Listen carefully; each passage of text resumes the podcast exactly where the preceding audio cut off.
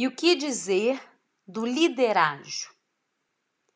Nesse novo contexto né, que a gente está vivendo, com novos segmentos de mercado, novos modelos de negócio, constantes e contínuas mudanças, tem muita coisa, globalização, interdependência, competidores, avanço tecnológico, um novo tipo de gestão se faz necessário.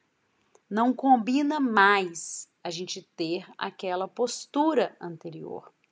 Como diria Greg Hutchins, ele fala uma frase muito interessante que é a seguinte: Nós estamos saindo de um mundo linear de saber a solução dos problemas e tomar uma decisão clara para um mundo mais dinâmico, de entender o sentido, de tomada de decisão baseada no risco, em condições VUCA ou qualquer que seja esse nome. Conceitos ligados à agilidade como métodos e abordagens ágeis, surgiram para preencher esses gaps, né?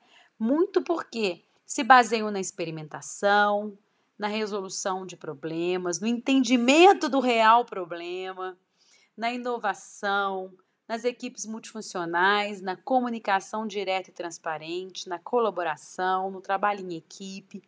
E exatamente por trabalhar em ciclos curtos, a gente consegue perceber o impacto o feedback do que está sendo feito por qualquer um. E aí, quando as pessoas estão abertas ao que está acontecendo, gente, os problemas são melhores resolvidos e novas formas de atuação aparecem. É um ganha-ganha muito interessante. E aí, o potencial humano, mais uma vez, vem sendo destacado e colocando as pessoas e interações como fator fundamental para se alcançar resultados. Então, esse liderágio não é coisa só de C-level ou gestor tradicional. Esse liderança não deveria também estar tá ligada a um papel ou um cargo.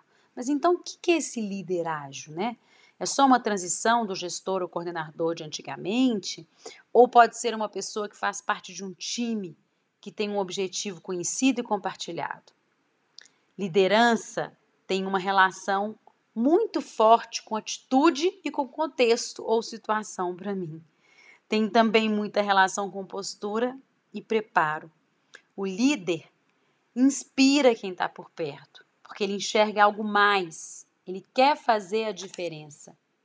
Ele se conhece, sabe de seu potencial e também das suas vulnerabilidades.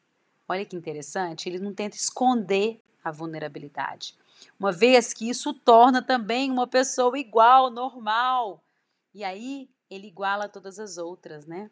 Ele não quer ser um deus de algo ou impor respeito. Ele tem isso por dar o exemplo, por se arriscar junto, por dar cara a tapa, sair da zona de conforto. Principalmente, gente, admitir erros e por contar que não tem todas as respostas e que precisa de ajuda para construir algo maior e que realmente faça diferença. O liderágio reconhece que as novas ideias e soluções podem estar em todo lugar e que suas decisões nem sempre podem ser as melhores. Ele não sabe todas as respostas. Ele cultiva a cultura da aprendizagem e da transparência. Ele se comunica regularmente e de forma direta. E isso faz só o que, gente? Confiança mútua. E aí, real trabalho de, em equipe. Ele dá crédito a quem merece e provê segurança psicológica, ouvindo e respeitando novas opiniões, ideias, promovendo o aprendizado com fracassos ou tropeços. Ele não acredita na cultura da culpa. Olha que interessante, ele está aberto a mudanças em seu próprio comportamento e também em suas prioridades.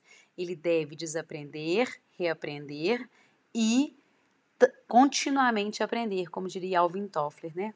Pois a mudança é algo inevitável. E, e se arriscar em outras disciplinas para ter essa melhorar a visão sistêmica dele é muito legal. Então, gente, ele não busca protagonismo ou ser herói. Ele entende que dividir é a melhor estratégia para todos, para ele mesmo, para os liderados e para a sua organização. Até a próxima.